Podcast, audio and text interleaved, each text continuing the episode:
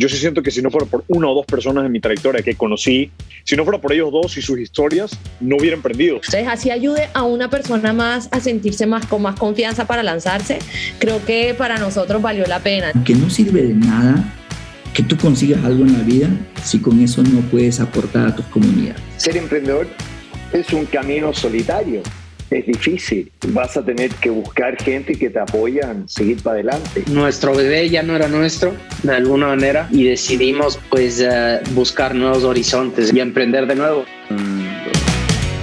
Bienvenidos a The Network, episodio número 124. Soy Mario Larrea y semana a semana, junto a Eduardo Molestina, conversamos con los emprendedores e inversionistas más interesantes que podemos encontrar. Hoy, Henry Hill, fundador y CEO de Bro TV, impulsando el e-gaming en Latinoamérica.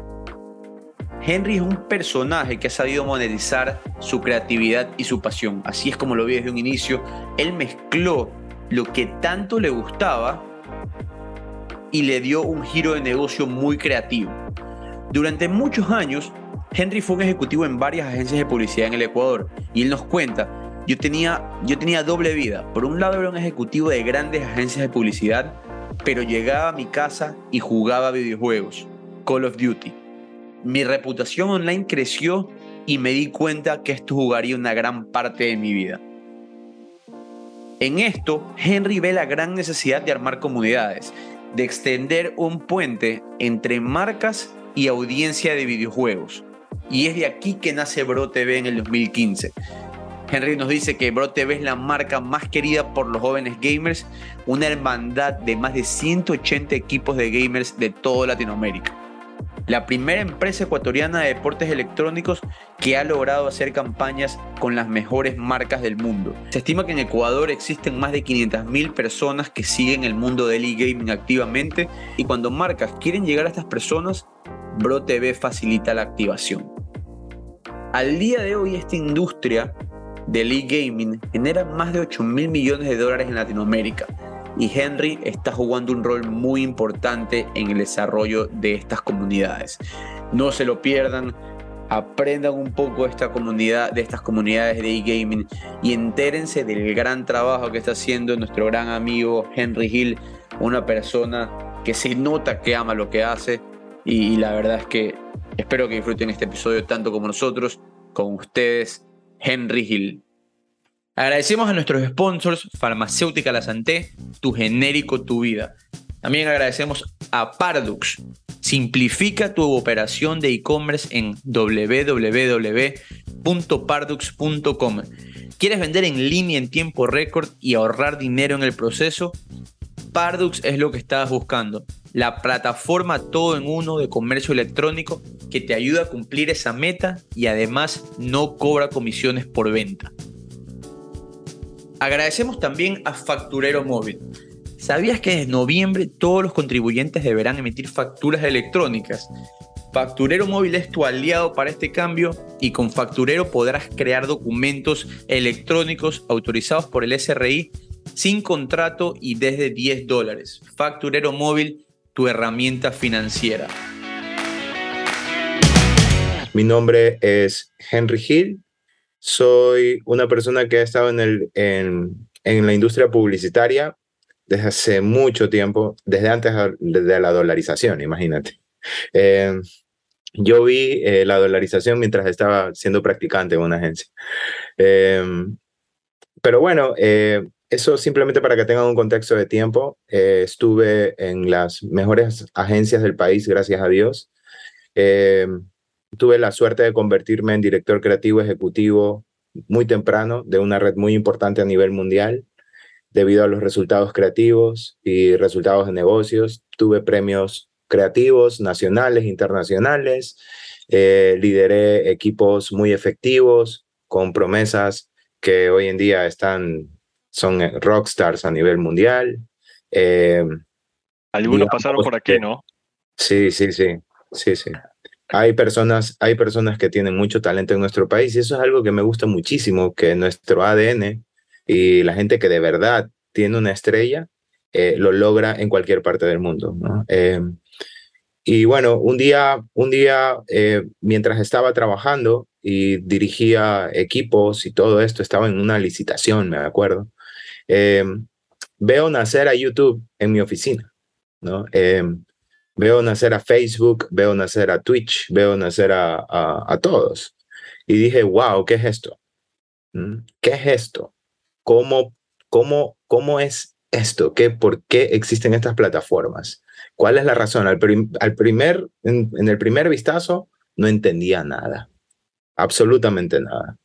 Pero luego, bueno, eh, cuando estás en el mundo publicitario, marketing y todo, recibes muchas charlas, entrenamiento y ciertas formas de pensar, ¿no? Ocupar posturas. Entonces, eh, tomé, tomé una postura de, ok, vamos a ver qué podemos hacer. En lugar de decir, esto no sé, es muy raro, no lo entiendo, chao, me doy la vuelta y me quedo en el mundo publicitario, ¿no? Em, dije, ok, voy a ver de qué se trata esto y de verdad uní también algo que muy pocos conocían. Yo tenía doble vida. Yo era publicista, estaba, iba a la agencia, ejecutivo, reuniones muy importantes. Mi responsabilidad era facturar millones de dólares, etcétera, etcétera. Pero al mismo tiempo, cuando llegaba a mi casa de las, desde las 12 de la noche a las 3 de la mañana, casi todos los días, em, jugaba videojuegos, Call of Duty. Eh, entonces, digamos, y tenía mi reputación online y mi, y mi vida digital y, y, bueno, y sin querer fui descubriendo cómo, cómo esa parte iba a ser algo muy importante en mi vida. Eh, cuando vi estas plataformas no le encontré un sentido, te soy honesto, ¿no?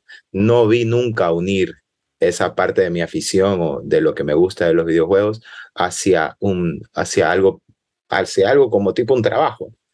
Eh, pero cuando empecé a ver los usos que le empezó a dar la gente, dije, wow, no me puedo quedar atrás. Y extendí como un puente entre las audiencias, eh, entre las marcas que manejaba y estas, y estas nuevas actividades. Creé una empresa que se llama BroTV, empecé a hacer contenido de videojuegos, eventos, y bueno, esto fue, empecé el 2013 haciendo eventos chiquititos, el 2015 ya tenía un evento en el centro de convenciones Salón C con 5.000 personas. Eh, de ahí eh, me asocié con otras personas y fui, hicimos eventos gigantes con 25.000 personas.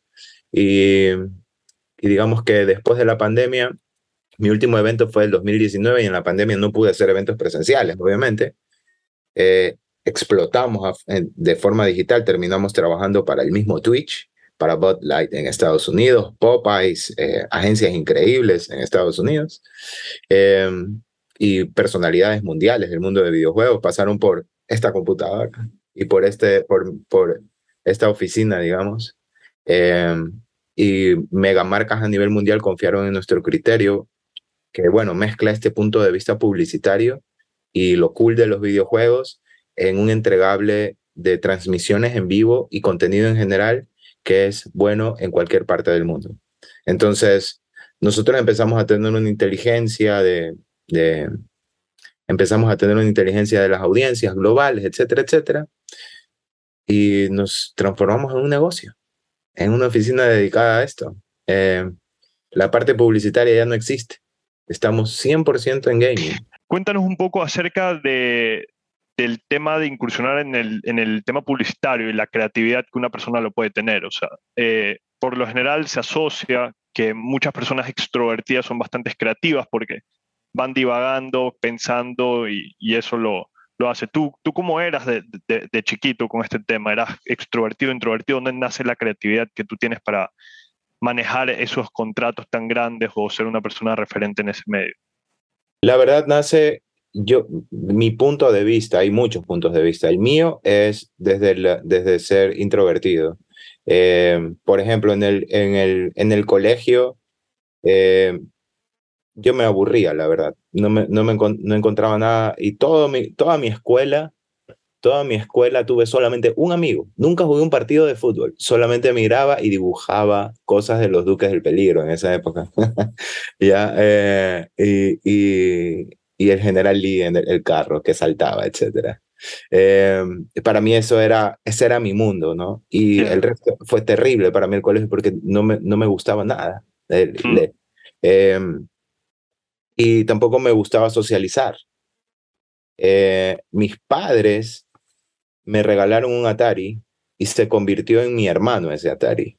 Yo tenía el Atari de maderita, el Atari que tenía como ese, esa textura de pianito, eh, tenía la computadora Atari, eh, y luego Commodores, y, bueno, yo era muy nerd, eh, y siempre me fascinaron las computadoras, yo me podía quedar solito en mi casa. me acuerdo que mi padre me regaló una suscripción de PC Computer y una vez publicaron un code, todito el code, como, como en lugar de escribir un artículo, publicaron el code de un videojuego y yo me quedé copiándolo, estudiándolo, viendo, modificando, y esa era mi, esa era, esa era mi vida, digamos, ¿no?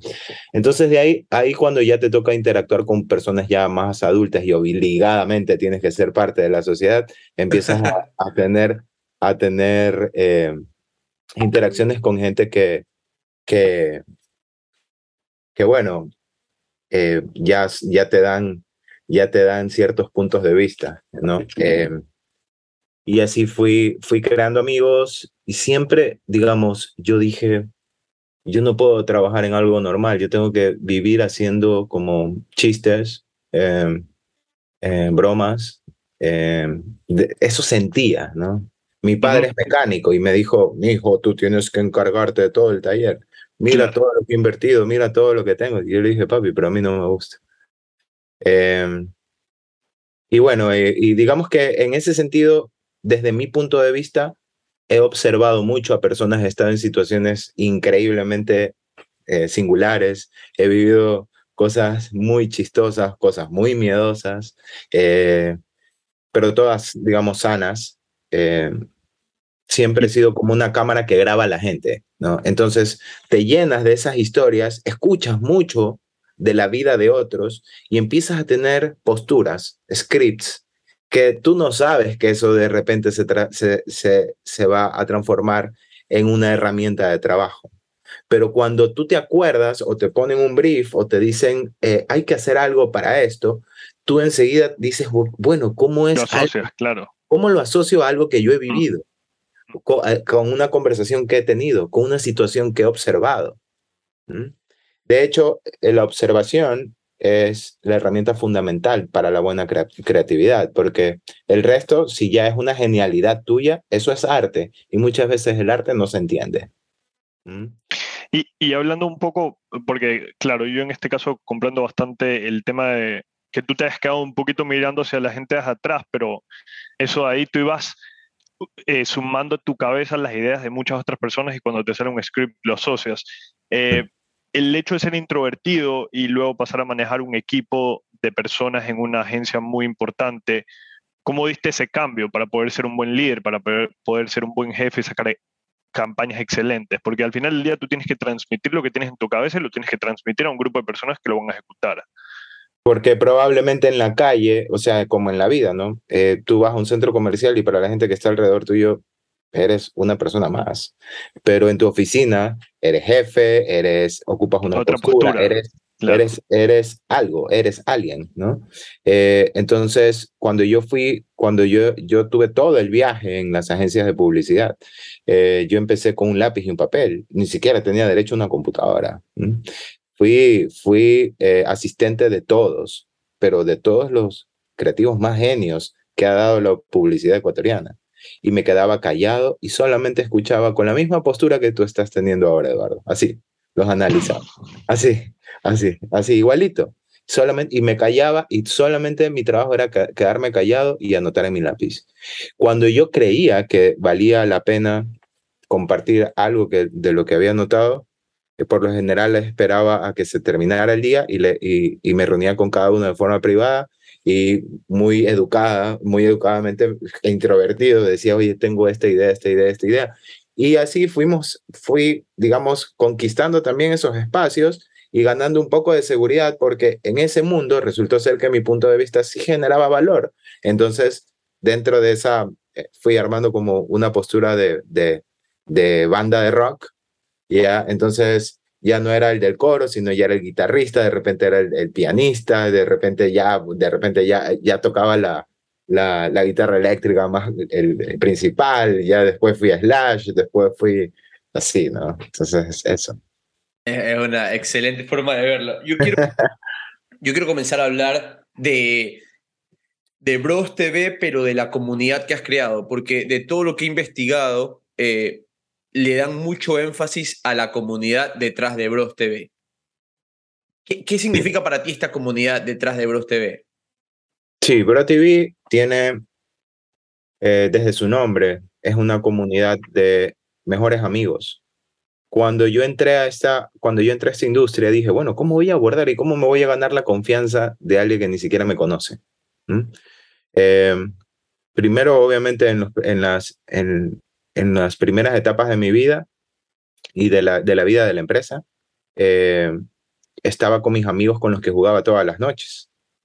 Con ellos inicié mi primera comunidad y luego se fue, fue creciendo y creciendo y creciendo en un solo juego, Call of Duty. Con eso inicié. Y de repente vino un amigo que no le gustaba Call of Duty y dije, bueno, tienes un punto de vista diferente, ven, súmate. Y así ahora tenemos muchas comunidades. Y el tema es que el centro de todas las actividades no puede ser una persona o una marca. Siempre el centro de una actividad es tu público. Y tú tienes que entender que tu público tiene, independientemente si sean videojuegos, sea marketing, fútbol, ajedrez, lo que sea, las audiencias que conforman tu público tienen diferentes necesidades. Porque, digamos, no es lo mismo hablarle a tus amigos de San Borondón que juegan Call of Duty que hablar con tus amigos de Sauces que juegan Call of Duty. Eh, eh, que todos son amigos, ojo, a nadie le importa si tienes dinero o no, todos somos iguales ¿no? Eh, o también tus amigos de Estados Unidos, no, es lo mismo que los, tus amigos de acá de Ecuador. Entonces, aprendí a, a valorar y a, a, dar, hacer que mi audiencia sea el centro, el centro, y ayudé a que, digamos, con mi punto de vista profesional publicitario, venga el, venga el, el dinero de las marcas en formato pauta, en formato actividades digitales, en formato auspicios, en formatos eventos, viniera parte de esa liquidez que ellos generan del mundo, eh, en, entrando a, a, nuestro canal en modo pautas, eh, yo daba un porcentaje importante, casi el 40%, dedicado a torneos, premios, eh, producciones para los chicos, etc.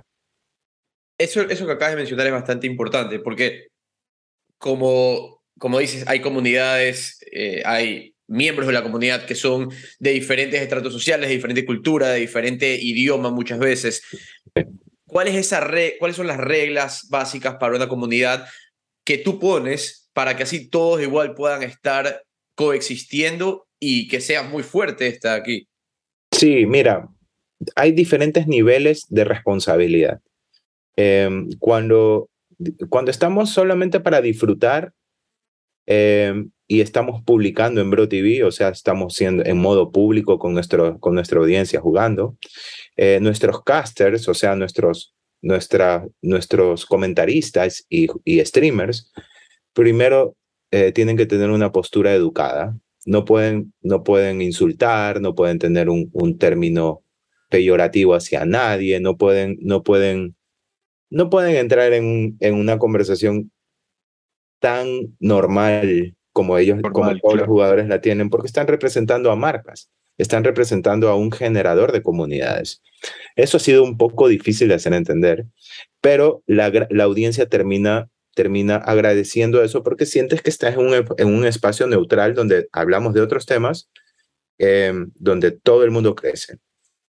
De ahí, eh, cuando invitamos a equipos a participar a nuestros torneos, eso fue muy chistoso.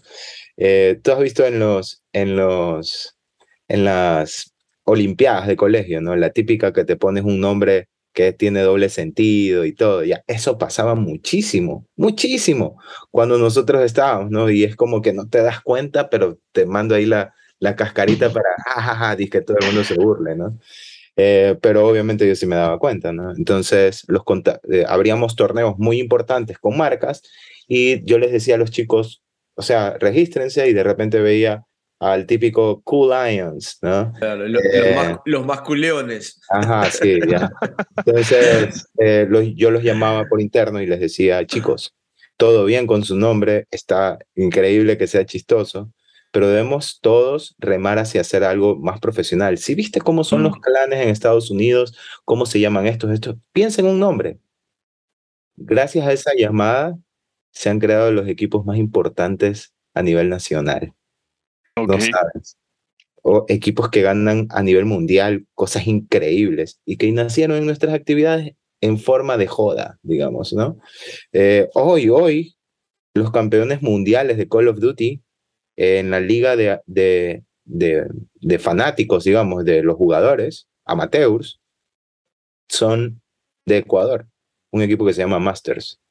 Todos esos integrantes fueron, fueron em, fueron formados dentro de las actividades que yo inicié. Eh, y así, ¿no? Hemos ido avanzando con diferentes temas, pero yo tengo un cariño especial a, a mi comunidad de Call of Duty. Pero bueno, como, eh, como les he dicho antes, estamos en Free Fire, estamos en muchos Call of Duty Mobile, FIFA. Eso eh, te quería- disculpa, Henry, eso, eso, quería, eso quería que nos expliques. Eh, para alguien que no tiene idea de la magnitud de lo, de, del, del mundo del gaming, pero más que nada del mundo del esports. Eh, hay juegos para celulares, hay juegos para consolas, qué tipo de juegos hay. Cuéntanos un poco cuál es ese, ese big picture de todo este mundo. Sí, miren, les voy a hablar con unas cifras para que las- nuestros oyentes puedan tener una, un mapa mental de, de la cantidad de dinero que se mueve en esto.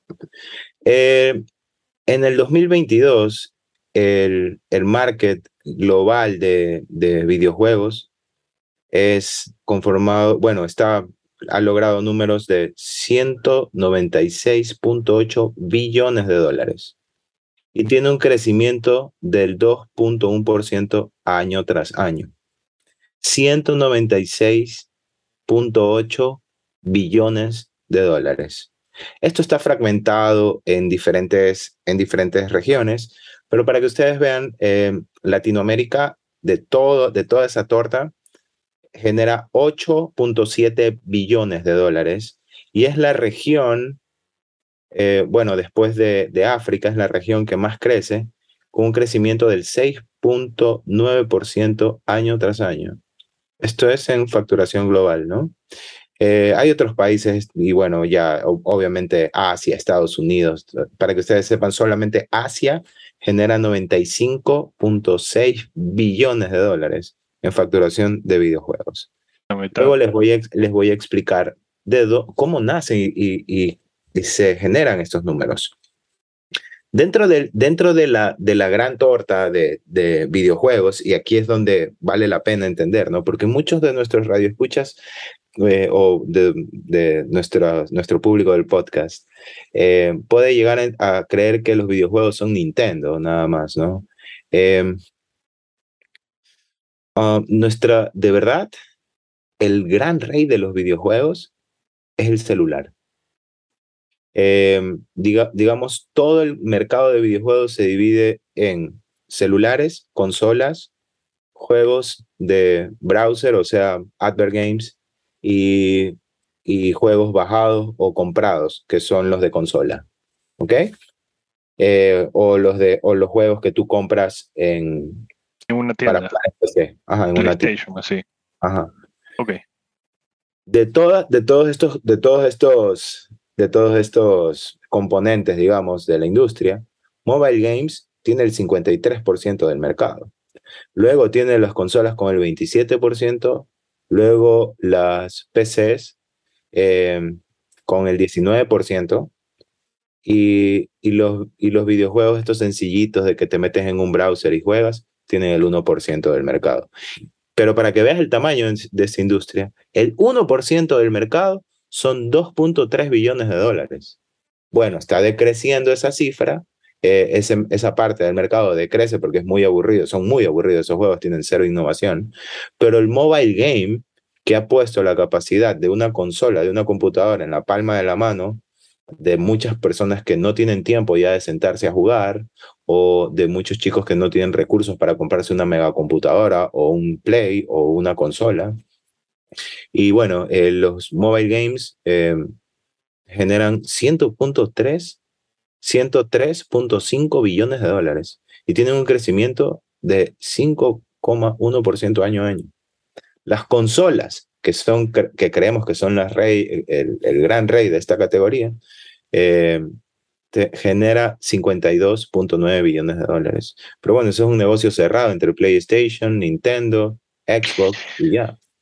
Eh, ah, ah, ah, ok, entendiendo un poco la, figura del e-gaming, eh, y solamente para que me quede súper claro, discúlpame, ahí e-gaming es el juego de, o sea, yo jugando un videojuego online eh, con una comunidad de personas que, que, están ahí, ¿no? O es algo, es algo puntual, específico, de nicho, de todo este gran eh, espectro de videojuegos. para responderte necesito utilizar los términos apropiados. E-gaming, e-gaming, digamos que no es un término, no es un término tan usado. Eh, en general, el orden de, entendimiento de cómo funciona esto es el gran, el gran, el, gran macro, ¿ya? Eh, o el gran general de todos son los videojuegos, ¿ya? Y voy a hacer como un, como un ejemplo. Imaginémonos una ciudad. La ciudad se llama ciudad videojuegos. Ese es, ese es el mercado. Tienes edificios, etcétera, el downtown, la playa, todo, ¿no? Esta gran ciudad videojuegos, ¿ok? Um, Luego, si tú entras eh, y te acercas y haces zoom en esa ciudad y te, te acercas a un, a un barrio, resulta que ese barrio se llama FIFA. Y mm. eso está conformado por toda la gente que ama FIFA.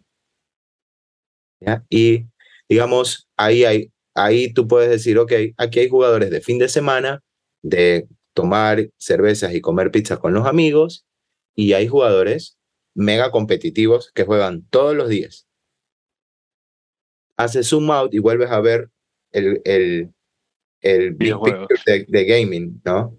Y dices, ok, me voy hacia otro barrio y resulta que estás con el mobile gaming. mobile gaming tiene otra filosofía y otra forma de jugar. Pero la gran estructura siempre va a ser videojuegos, casual, el, el uso casual de los videojuegos, el uso con amigos de videojuegos y el uso competitivo. Cuando estás en el uso competitivo, se abren, se, se abren dos pilares.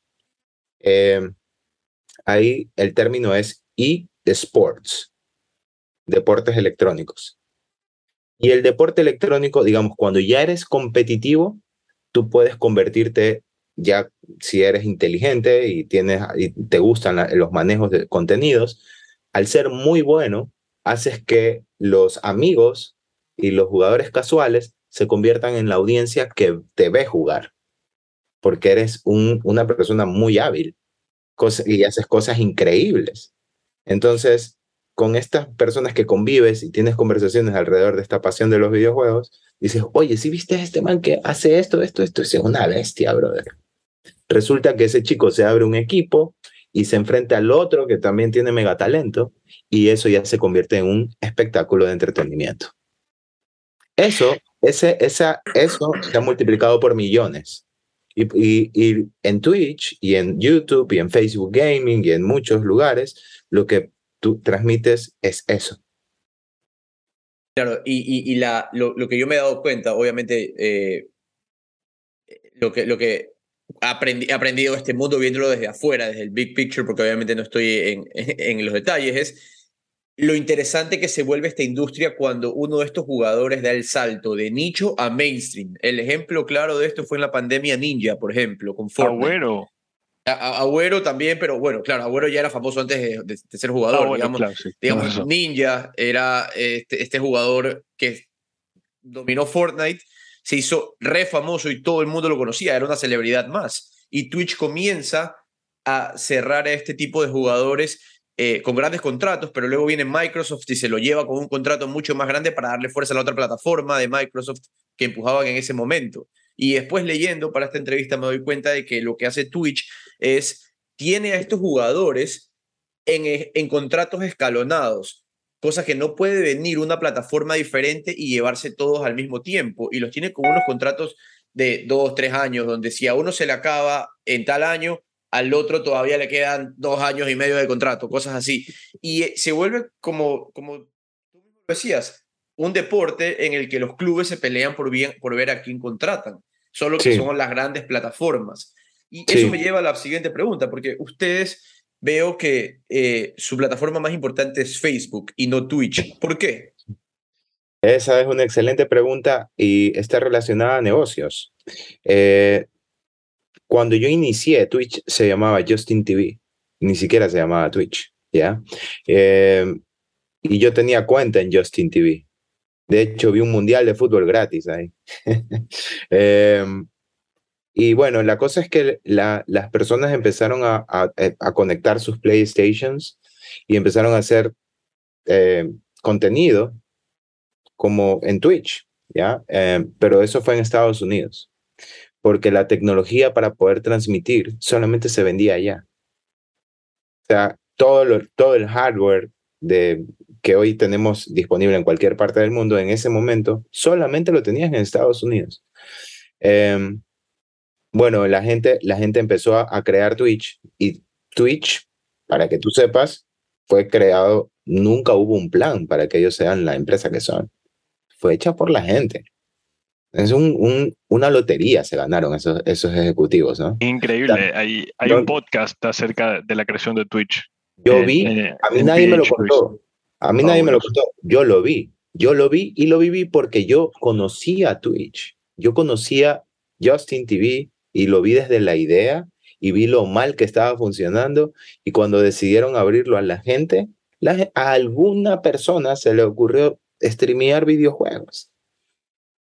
Y empezó a tener tanta atracción esa, esa, ese canal o ese tipo de contenido que va, prácticamente Justin TV dijo, hey, hey, hey, hey, hey, mm. gracias gente, me dieron la lotería, ya no nos llamamos Justin TV, ahora nos llamamos Twitch, que para quienes no saben, Twitch significa como este estado de estar medio como sorprendido o, o, o flashado, ¿no? Que básicamente es básicamente es como me imagino se sintió el CEO cuando vio a toda la gente haciendo lo millonario, ¿no? Eh, eh, porque ya les digo, les vuelvo a repetir, nunca hubo un plan para que Twitch sea Twitch. Eh, pero espera, déjame terminar porque a mí me gusta contar esto.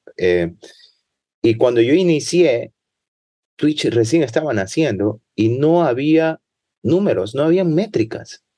Yo ya veía a Facebook con métricas y conversaciones de agencias de medios, conversaciones de agencias digitales que hablaban del engagement, de los seguidores, de los likes, que ni se qué, ni sé cuánto, y buscaba esa data en Twitch y esas herramientas y no estaban. Solamente era views. Y yo, ¿what? ¿Cómo voy a establecer una carrera? ¿Cómo voy a ser profesional si primero Twitch me da unas métricas de views y Twitch no tiene distribución? Twitch, a Twitch no, Twitch no te distribuye, no te presenta a nuevas personas. Tú tienes que hacer ese trabajo. En cambio, Facebook tiene un algoritmo de recomendación. Mm. Facebook tiene unas métricas que son universales en el, en el mundo de las agencias de publicidad. Entonces, imagínate, ponerme a hacer doble trabajo. Primero, defender a Twitch porque es cool gaming y, y al segundo, y, también defender mis actividades de la industria porque son cool y, y, estoy mudándome a videojuegos y quiero ser cool y quiero hacer esto nuevo, teniendo, imagínate iniciar con cero en esto. Ya, ahorita porque somos setenta y pico de mil personas, eh, llegamos a 13 millones todos los meses en Reach, pero digamos, cuando inicias, ¿cómo vas a salir a vender con 20 viewers? ¿Cómo puedes? ¿Cómo puedes? ¿no? Entonces empezamos a ver que, que YouTube, eh, perdón, que, que Facebook tenía un sistema de distribución de nuestros contenidos y, que nos presentaba nueva gente que le gustaba lo que nosotros hacíamos y esa gente empezó a, darse cuenta que Bro TV existía. Nosotros nunca hicimos pauta de Bro TV. Todo lo que hemos hecho, eh, digamos, ya, ahora hacemos pauta, pero porque tenemos ciertas actividades que los clientes nos piden promocionar. Pero el, en todos los años de, de, de Bro TV, solamente en dos, y en dos hemos hecho pauta, y digamos que dentro de esos dos, unos cuatro, cinco meses hemos hecho pauta. Y ahí no nos gusta. Y hacemos una pausa a esta conversación para escuchar de La Santé, tu genérico, tu vida de vitamina C. Yo sí sé, yo sí sé, pido la sangre.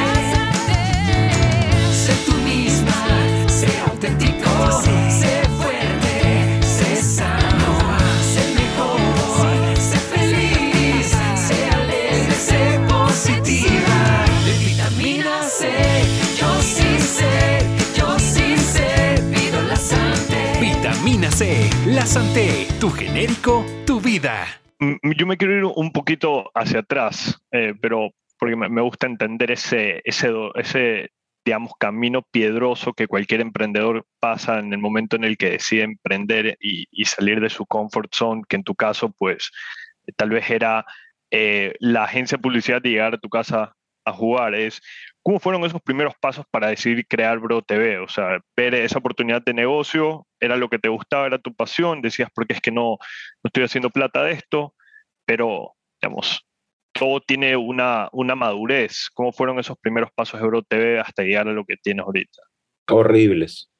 O sea, desde el punto financiero, sí, desde el punto, desde el punto financiero, una locura, eh, si, alguien, si alguien del mundo de Excel me hubiera visto, me hubiera dicho que estaba loco, se hubiera ido, hubiera renunciado y hubiera dicho, y por pena, no, no me pagues la... la... ¿Tú lo empezaste como un side business o decidiste, sabes qué, chao, agencia de publicidad? Side business, ya, ok. y ahí viste la oportunidad un poco iba creciendo. Esto, yo nunca dejé, o sea, yo lo que fui, o sea, yo no iba a arriesgar a las familias de mis colaboradores tampoco, ¿no? Eh, en el momento que inicia Bro TV, yo tenía clientes top del mercado en mi agencia. Entonces, no es que estaba viendo como muchachito ver qué hacer. ¿no? Eh, de verdad, lo que sí sentía es que lo que hacía en el día a día y nos daba dinero para vivir y, tener la operación de la empresa muy bien, no me, no me, no me llenaba, no me hacía feliz. ¿Ya? Y, y yo, no, yo soy una persona fearless, no tengo miedo. Y por eso digamos, he, he podido arriesgarme muchísimo en la vida. Eh, no tengo miedo a hacer cosas, de verdad. Entonces, si es que las pienso, si primero siento que es un buen camino, después pienso y entre mi corazón y mi, y mi, y mi cerebro digo, mm, hay una discusión y dice, ¿sabes qué? Vamos. Cuando dices vamos, ya ahí ya nos jodimos. Ya, si me he detenido, ¿no? Si he, si he tenido ideas que digo, no, esto no.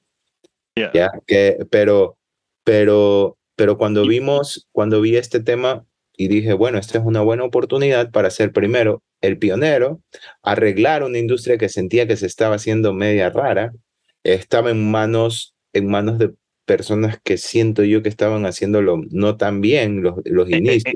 ¿En, qué sentido, disculpa? Por ejemplo, por ejemplo, tú eh, tenías bajo nivel de producción, eh, los torneos se jugaban en lugares como, y no es por desmerecer absolutamente nada de mis palabras, pero digamos que hablemos en temas, en, en postura ejecutiva, de dirección de arte y de generar valor. Bajo ese, bajo esos criterios, expreso lo siguiente. Todas las experiencias que se hacían previamente a Bro TV eran muy precarias. Se jugaban en lugares donde no le generabas valor y a, nadie. Eh, entonces, ninguna marca quería acercarse a eso. Y los, y los operadores de ese, de ese momento, que eran chicos o personas X que estaban viendo, o dueños de cybercafés, eh, que parecían chifas, ¿ya? Eh, entonces, y te ponen como gran torneo de, de, de, videojuegos y te ponen toda la gráfica hecha mal como menú de, de restaurante de carretera. Ya, eh, sí, ¿ya? entonces, y tú dices, no, esto no está bien. Si yo no me meto, yo tengo que llegar a regular. Y la regulación genera valor y solitos se desaparecen. Ya ellos, tú cuando te vuelves, vuelves, te vuelves en la referencia del mercado y los otros tienen dos opciones, o mejoran o desaparecen. En el caso, en el caso, en mi caso, yo he provocado que se mejoren muchos. Si tuvieras, si retrocedes en el, en el, eh, en el tiempo, todas las redes sociales de los mejores equipos y todo, y tú ves, antes eran unas cosas, pero desastrosas. Hoy los ves, no tienen nada que pedirle a equipos a nivel internacional y creadores de contenido que no tienen nada que pedirle al contenido de creadores internacionales. Entonces, ese sí ha sido un trabajo que me llena de orgullo. Como te decía al inicio, ¿no? Estos chicos que se ponían los nombres chistosos también nos pasaban, yo les decía, necesito logos porque Bro TV hace mucho broadcast, hace muchas transmisiones en vivo y nuestras transmisiones en vivo tienen efectos, tienen, presentan así como en el fútbol americano, ya a los equipos y todo. Y yo estoy preparando eso y de repente me mandan un logo horrible. Y digo, pero loco, no puedo hacer esto. O vuelve a llamar, a ver hermano, ¿cómo se llama tu equipo? Ya, ¿y Claro, cómo? Un poco también te, te tocó la, la- por, lo, por lo que escucho, es un poco la educación y ponerle calidad a, este, a esta industria, ¿no? Y, y solamente para, para que me quede claro, es un poco, tú me hablas de, de la industria dentro de Ecuador o, o me hablas de una industria que, que si bien existía pero está mal atendida o de mala calidad a nivel regional, Latinoamérica, Yo solamente eh, en mis En inicios tenía capacidades de Ecuador.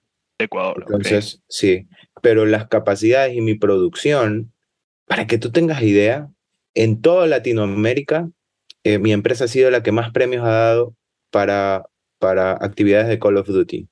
Eh, en total hemos dado premios en efectivo por más de 50 mil dólares. ¿Ya? Ah. Eh, eh, en todo, desde que existo, ¿no? No es Claro. de un chan, ¿no? Entonces, eh, y si tú estudias, ninguna empresa en Latinoamérica, ningún broadcaster, ningún, nada, ha podido dar un premio de eso. Entonces la gente empezó a decir, este loco de Ecuador, ¿quién es? Y empezamos a llegar a más, a más gente, más gente, más gente, y más atención de marcas, etcétera. Ujú. Henry, el, el valor más importante, y vuelvo de nuevo al tema de la comunidad, el valor más importante que yo veo de, de Bros TV es la comunidad que lo sigue y que cree en su marca. Y cuando vemos que marcas quieren lucrarse o quieren involucrarse con una comunidad, se nota. Y tú, yo leía que tú decías, creemos que las marcas deben adquirir el lenguaje de un grupo para que no se sienta como la persona se siente en el primer día de trabajo. ¿Cómo logras esto? Básicamente nosotros hemos, tenemos mucha experiencia en insights y cuando nosotros, cuando nosotros re- eh, recibimos una marca eh, o logramos una negociación con una marca, no es nada más ni nada menos que como cualquier proveedor entra a, a trabajar con, con, un, gerente de marketing o con una agencia o con una central. Pero nosotros les decimos, ok, ¿por qué vienes? vienes por awareness, que tú estás en esta, o sea, por conocimiento del público que, mira, qué cool esta marca, está aquí, o vienes porque des- deseas hacer transacciones con los chicos. Dependiendo de, cómo nos briefen, nosotros actuamos. Digamos, voy a citar una marca. eh, eh, dentro de Unilever hay un desodorante que se llama Axe. Eh, y cuando vino Axe, nosotros, nosotros dijimos, bueno, hay una campaña eh, y la campaña, la típica, no tiene que pasar el comercial en las transmisiones y decíamos, "Mm, pero no, eso no está bien, porque eso es publicidad. Entonces creamos un ecosistema de menciones, pusimos memes, hicimos stickers para nuestras transmisiones, creamos una animación de un osito que, que, que un oso polar que era parte de la campaña de, de, ellos y lo usaban para historias de Instagram, pero nosotros le dimos un contexto gaming a ese osito que cuando la gente se molestaba o había eh, como momentos muy candentes dentro de un enfrentamiento y empezaban a, a tener actitudes agresivas los jugadores, evidentes en nuestro broadcast, la gente en el chat escribía, póngale el osito. Entonces, ¿para qué? Entonces, eh, eh, la marca empezó a recibir eso, ya era como una forma de eh, interactuar con su campaña, generar un awareness único, ¿no? eh, para Axe Ice Chill, nos, bueno, el producto te da para que seas chill, chill, chill. Hacíamos de todo con eso. Am, también con Volt, que es una bebida energizante. Eh, nosotros acu- acuñamos el término para ellos de la bebida energizante de los gamers y fuimos avanzando y avanzando y avanzando con eso. Y así, eh, y, por ejemplo con Samsung, eh, nosotros, y en Popeyes también en Estados Unidos, ahí fue cuando empezamos. Eh, en Popeyes establecimos una tecnología con bots que te llevan a la app a pedir, a pedir un menú específico. Y, y bueno, fue buenísimo eso porque, porque empezamos a probar cómo funcionaba ya la interacción entre, estás viendo un, estás viendo un live stream, te aparece un mensaje, compra ahorita este, esto, pero tiene un precio especial y te llega a tu casa gratis. ¡Pic! Te lleva la app, no te pierdes la señal, compras y ¡pum! En 15 minutos, media hora está la comida en tu casa que acabas de ver en el stream. Eso cosa- también lo aplicamos acá en Ecuador. Y otra cosa que tú me comentabas el otro día que, que nos vimos era que la gente eh, que ve sus streams no los ve por dos minutos, los ve por horas. Entonces, claro. la marca tiene ese rete- esa retención increíble del usuario y eso me parece espectacular, porque Sí. ahora es una competencia entre pantallas por todos lados. Sí, por supuesto. Eh, digamos que eso que acabas de decir es uno de los temas más, más discutidos dentro de las centrales de medios, ¿no? Porque tú dices, ok, una central de medios te, tiene que medir bajo sus parámetros, ¿ya? Digamos, cuando les comentaba que había un parámetro, que yo cuando inicié esto no había ningún parámetro, me acogía a los de Facebook y ya la gente empezó a entender, me comparaban a mí con campañas y decían, oye, pero mira, este, este man tiene más comentarios que nuestra campaña pautada y este man no pauta nada. Hagamos algo con este man. Digamos, esos fueron los primeros, ¿no? Y de repente ya, bueno, ya empezaron a sofisticarse más las métricas y, y a mezclarse ya métricas que no tienen nada que ver con el mundo del stream. Eh, por ejemplo, usuarios únicos. Entonces yo digo, bueno, usuarios únicos, sí, pero ni el propio Facebook Gaming tiene esa métrica, pero me las piden acá, ¿ya? Porque la naturaleza de este, de este negocio es que cada vez te vea más gente, ¿ya? Que cada, y, te, y si tú haces un buen trabajo, te recomiendan, ¿ya? Y digamos, eh, hay ciertas métricas que causan confusiones en, en, en centrales de medios y eso, eso ha sido una eso ha sido una tarea muy dura de poder, de poder instalar un nuevo criterio en, que, que tenga que ver con el live stream y los insights, porque sí, un jugador se queda viendo por tres horas, cuatro horas, un live stream. Eh, así como el fútbol americano, digamos, ¿no? Juega muchas horas y no pierdes la atención. Eh, en nuestra cultura no existe eso, ¿no? Entonces tú crees que ves algo rápido y ya te, aburre pero en realidad en las culturas globales como son las del gaming, la, digamos, la costumbre se mantiene, se repite en todas partes del mundo y ahí es como el fútbol americano, digamos. Ahora, cuéntame, Henry, un poco de, digamos, tenemos aquí a marcas que nos están escuchando y dicen, yo quiero pautar con Henry, pero cuéntame un poco de la demográfica de los players eh, locales. ¿Qué estás viendo ahí?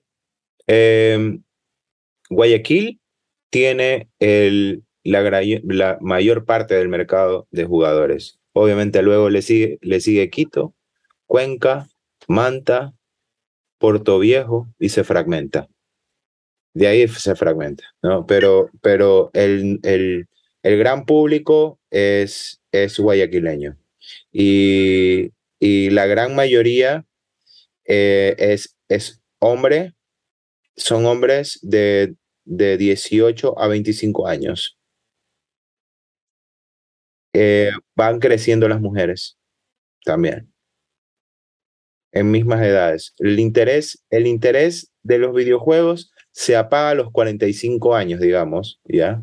Ya empiezas a ver que decrece el, el, interés pero durante la vida de una persona, digamos, desde los 13, antes, antes Facebook nos dejaba ver a menores de edad, eh, pero tú veías desde los 13, empezaba a subir, subir, subir, subir, subir, eh, llegabas a los 20, ¡fum! 25, 35, y de ahí empieza a bajar, bajar, bajar. Imagino que tiene que ver también con el tiempo que le tienes que dedicar a otras cosas como hijos, esposa. Claro, ya hay más así. externalidades. Había un, un dato interesante y un poco ahí comento, pues la, la, la vez que te conocí, Henry, fue en la presentación de, del- de la campaña de Mastercard de Payphone, eh, donde hablaste en el, en el panel y mencionabas a todos los que estábamos ahí, eh, que obviamente hay un poco de escepticismo acerca de la industria de gaming, donde muchos creen que eh, pierdes tu tiempo, ¿no? ¿Por qué es que juegas todo el tiempo eso ahí? Y, y en realidad ahorita tú un poco lo desmistificas contando que hay una industria donde sí se puede monetizar. Y hablabas puntualmente de una de las personas que estaba en tu canal, que ganaba creo que 50 mil dólares mensuales haciendo streaming. Que eso es, digamos, un sueldo de alguien en, en una empresa de, de los pocos 10, 10 personas en el Ecuador que pueden darse ese lujo. Ese es el sueldo de un futbolista. Sí. Claro, pues. A ver, pero, Pero, les, les explico cómo, se llegas genera. allá? ¿Cómo, ajá, ¿cómo se genera? ¿Cuál es la los economics ahí? Sí, sí, sí. Esto es muy fácil, de verdad. Eh, o sea, muy fácil de entender, muy no tan fácil de hacer, ¿ya? Es también una lotería y necesitas gustarle a mucha gente. Eh, esta persona no está en mi empresa, quiero aclarar. Es una persona que conozco, que está, que forma parte de la, de la, de la, de la audiencia gamer y forma parte de la industria. Hay muchos así. Eh, bueno, quiero, quiero corregir, no hay muchos así que ganan esos megasueldos, pero sí hay diferentes escalas de sueldos increíbles. Los, los grandotes ya no, por lo general ya no están en el país. Hay uno que sí está en el país, pero hay otros que pierden muchos en impuestos y se van a lugares donde hay, donde hay, eh, eh, donde hay mayor flexibilidad de impuestos. Pero para responderte tu pregunta, tu camino inicia siendo un entertainer ni siquiera un gamer.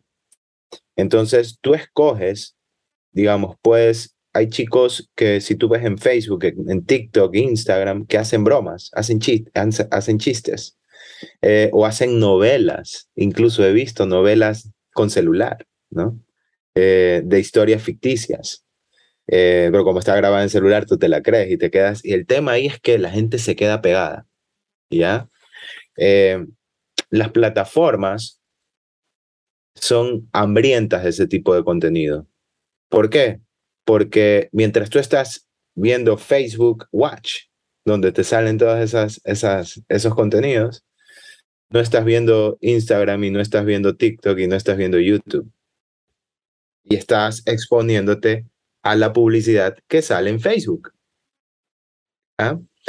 Cuando, cuando tú ganas dinero, es cuando tus métricas tu esfuerzo personal te lleva a nivel de partner De Ok. Facebook. de Facebook. Esto funciona en todas las plataformas de alguna forma, con, cada con diferentes parámetros. Tú eres un usuario normal y de repente todo lo que tú haces en tu día a día empieza a destacar y te transformas en un partner. Ese partner en Ecuador no funciona tan bien. No, no hay personas, porque somos un país chiquito, Eso. La, la, el, pero no, pero no hay alguien que mo- como que esté fijándose en hacer muchos partners en Ecuador. Pero sí hay. De hecho, nosotros somos partners de Facebook, ¿ya? Pero básicamente, ¿qué es lo que hace eso?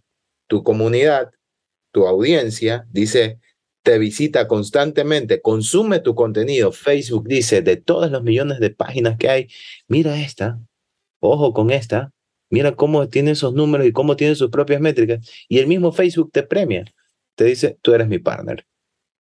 ¿Ok? Dice, te necesito, brother. No te me vas. Y te mandan un contrato y te dicen, no puedes hacer esto, no, no vas a abrir nada más y no vas a trabajar nada más sino en Facebook. ¿Ya? Eh, cuando ya logras eso, Facebook a, cambio te da una hiperdistribución y te da herramientas, como por ejemplo, que aceptar estrellas de donaciones, que digamos en Ecuador no sirve mucho porque tampoco los chicos tienen tarjetas de crédito para andar y mucho dinero para andar donando, pero en otros mercados, sí, México, por ejemplo, eh, nos donan dinero, Colombia, eh, Perú, hay una cultura de donar. Eh, y, de, y de seguir pagando también, ¿no? O sea, se- se- seguir un suscriptor, ser un suscriptor pagado. ya. ¿ok? Entonces, em, em, estos, estas personas em, empiezan a ganar esa, esas herramientas y a nosotros nos siguen 78 mil personas, pero a estas personas las siguen 3 millones de personas. Multiplica. Sí, Multiplica.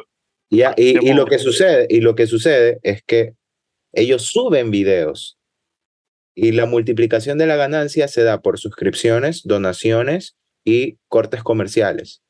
Entonces, tú subes un video de du- que dure más de tres minutos. En este caso, ya Facebook te está pagando por videos de un minuto.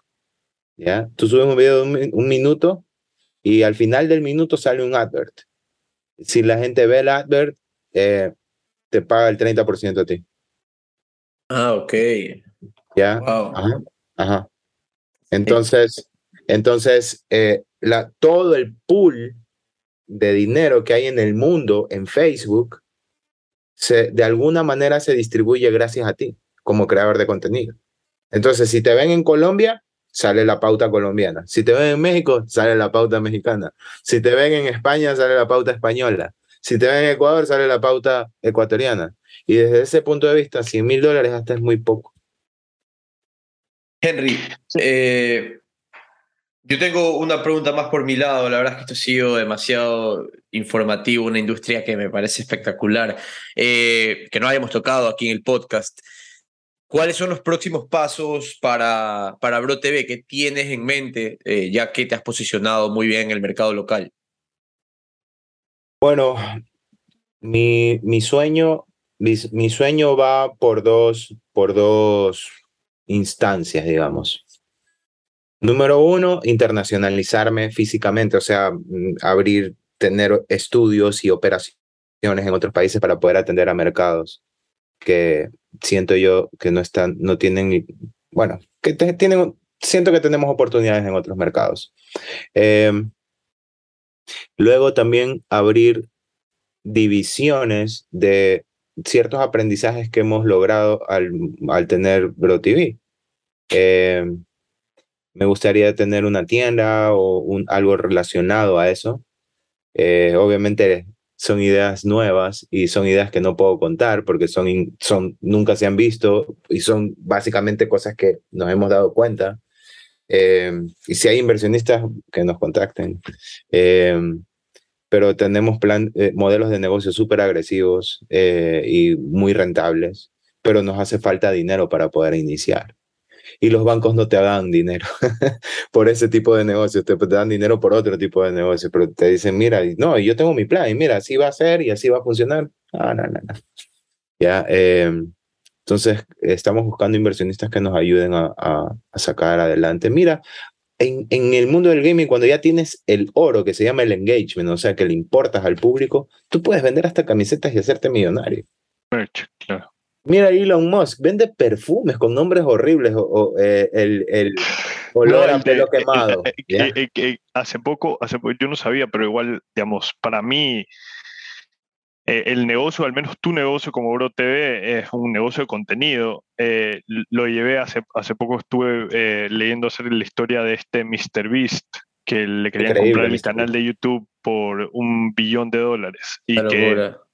y que tiene como cinco o seis canales y Así ahí es. salían las estrategias de cómo él comenzó a crecer y, y las pautas. Una vez que tienes retención, abre canales y bueno, pues ahí ya multiplicas por X, multiplicas eh, El modelo, de, el, mo- el modelo de MrBeast es el que queremos seguir, digamos, ¿no? O sea, Exacto. Eso está en él ya Twitter, por si acaso, para los que nos escuchan. Sí, sí, o sea, el MrBeast es el youtuber número uno del mundo.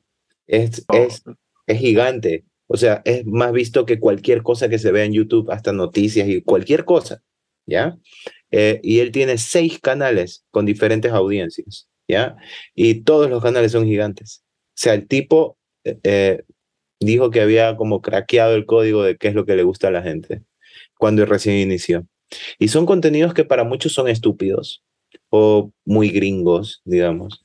Pero acordémonos que los viewers no son ecuatorianos o los views son mundiales, ¿no? Y el, y el Correcto. gran, y el gran comprador de views no somos los ecuatorianos, son, es el gran criterio mundial de entretenimiento que no está aquí. ¿ya? Y eso, y eso lo puedes llevar a cualquier tipo de negocio, ¿no? En el momento en el que piensas que, que la idiosincrasia de un mercado es la que te va a dictar tu producto, es la idiosincrasia mundial. O sea, siempre va a haber alguien dispuesto a pagar por eso. Ahí siempre va a estar alguien dispuesto por ver a un man que, que regala millones de millones de dólares en un video a, a gente en la calle o compra pizzas o abre un- una hamburguesería y a nada se le coparon eh, como 10.000 personas fueron para allá. Sí, rompió el récord mundial de Eh, ventas de hamburguesas en un día.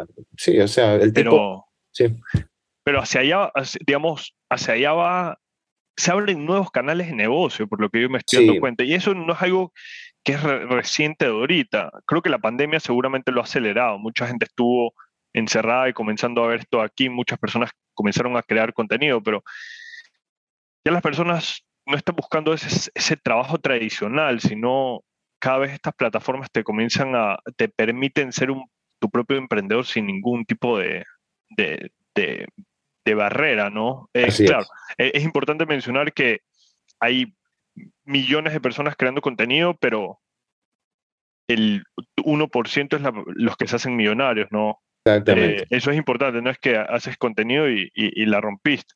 Sí, Pero sí, igual- O sea, si tú tienes un contenido, y quiero, y quiero aclarar, ¿no? Porque yo tiendo a caer pesado por cómo hablo. Eh, eh, yo, yo no es que critico a nuestro país ni nada, es más, lo amo y, y siento que tenemos gente increíble, pero, pero hay que pensar estratégicamente, ¿no? Y no, se, y no cerrarse que porque eres el guapo de tu barrio vas a ser guapo en Nueva York, en Londres, ¿no? Entonces tú tienes que ser, lo que, lo que tú tienes que hacer es tener una actitud apropiada y adaptarte. Entonces, muchos productos, incluso, por ejemplo, el café ecuatoriano, tiene ya, por ser, por ser algo nuestro, tiene valor. Pero ¿cómo lo vendes? ¿Cómo lo adaptas? ¿Cómo es la experiencia? ¿Cómo se toma? Eso se tiene que ser global. No tiene que ser en la cafetera de que tienes en el escritorio de tu oficina con, todo el- con todos los papelitos al lado. sí, ¿no? Entonces, eh, eso, a eso es lo que voy, ¿no? Eh, y sí, nosotros lo que vamos a hacer es poder eh, tratar de, de hacer crecer a la industria de forma lateral, ¿no? Excelente. Eso. Muchísimas Muchas gracias, gracias, Henry. La verdad es que excelente. Estoy seguro que vamos a seguir eh, compartiendo noticias sobre, sobre los éxitos de Bro TV y, y te agradezco por tu tiempo. Gracias. Muchísimas no, gracias. Muchísimas gracias, Henry. Como le decimos a todos nuestros invitados, el mayor éxito en tus, pro- en tus próximas aventuras. Eh, The Network es tu casa. Cuando quieras sacar algún tipo de contenido o, o algún, con- algún campeonato, eh, ahí para, para ayudarte a darle difusión a las personas que nos escuchan si es que están interesados. Eh, y bueno, pues los invito a todos a ver en Pro TV, todos los que nos escuchan, a apoyar también. Así que muchísimas gracias por tu tiempo, Henry. Ha sido un gusto. Buenísimo, gracias a todos los que nos están escuchando. Les recuerdo que eh, estamos en todas las redes sociales, en todas, como Bro TV, con tres O, es una expresión, así, Bro TV.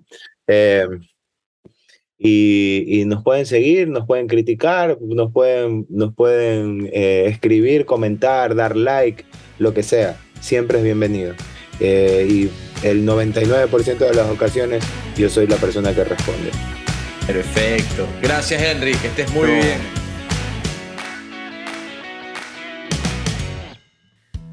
Gracias por habernos acompañado otro episodio en The Network y si disfrutaron el episodio, compártanlo con sus amigos y déjennos un comentario o review en su plataforma de podcast preferida. Este episodio es editado por Luis Fernando Silva.